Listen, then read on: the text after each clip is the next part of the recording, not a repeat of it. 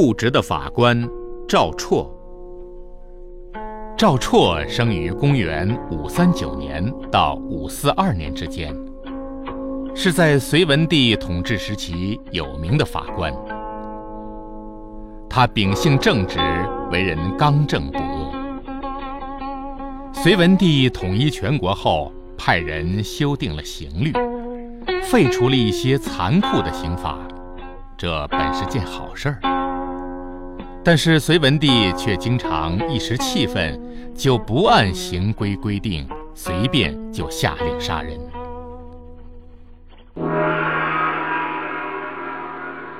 皇上，饶命啊！皇上，皇上，拖下去，拖下去，快给拖下去斩了！啊！一天在集市上，有个人在大声吆喝着。很多人都围了上去。哎哎哎！大家过来看看呐，不看会后悔啊！那边是干嘛？走去看看。哎哎哎！大家过来看，过来看呐，不看会后悔啊！走，去那边看看去。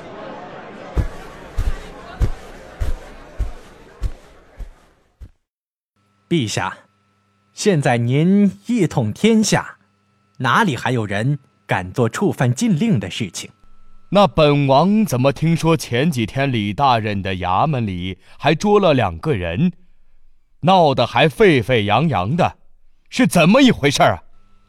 这这这！禀告皇上，是有人在街上拿次币换好币，然后，原来之前在集市上吆喝着的人。是在换钱币，这个事情竟然传到了隋文帝的耳朵里。隋文帝一问，还真有这事儿，就十分生气。哼，本王之前不是下过禁令了吗？他们这样是完全不把本王说的话放在眼里啊！传令下去，把他们给我统统斩首示众，以儆效尤。隋文帝要处死这两个人，命令下达到了法官赵绰那里。什么？处死？是啊，赵大人。皇上亲自下令。不行，这两个人按律不应该处死。我去面见皇上。赵大人，赵大人。赵绰，你有何事要面见本王？皇上。我是来为李大人捉到的换钱币的人求情的。本王不是说了下令处死吗？你还来求什么情？陛下，这两个人虽然犯了禁令，但是按照刑律只能打板子，不该处死啊。这是本王下的命令，不关你的事情，处死就是处死。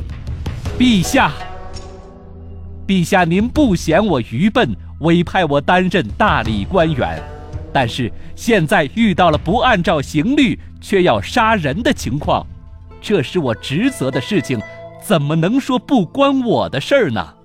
哈哈哈哈哈！赵绰，难道你想撼动大树？哈哈哈哈哈！撼动不了，你就走开吧。不，陛下，我只是想劝说陛下您改变主意。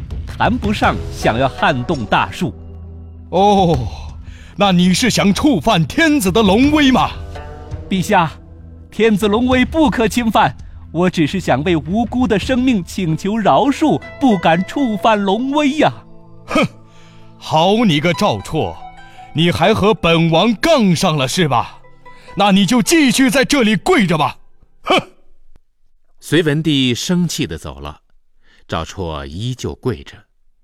他希望隋文帝能够改变想法，按照法律来处置犯人。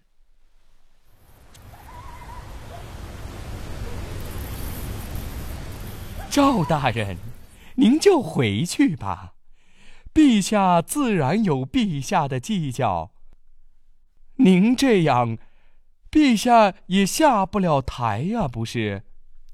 哎，赵大人小心。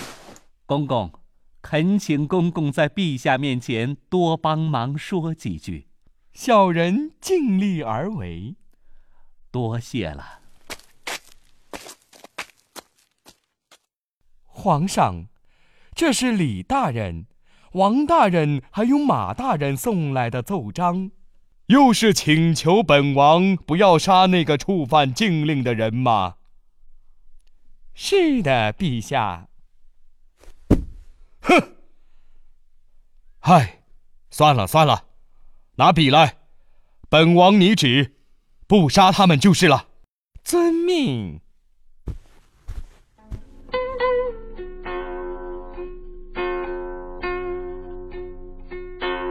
最终，隋文帝还是下令没有杀这两个人，让赵绰按照律法处置了他们。赵绰作为一个杰出的法官，敢于以死来护卫法律，不仅是他的精神。还有他的胆识，都是十分令人敬佩的。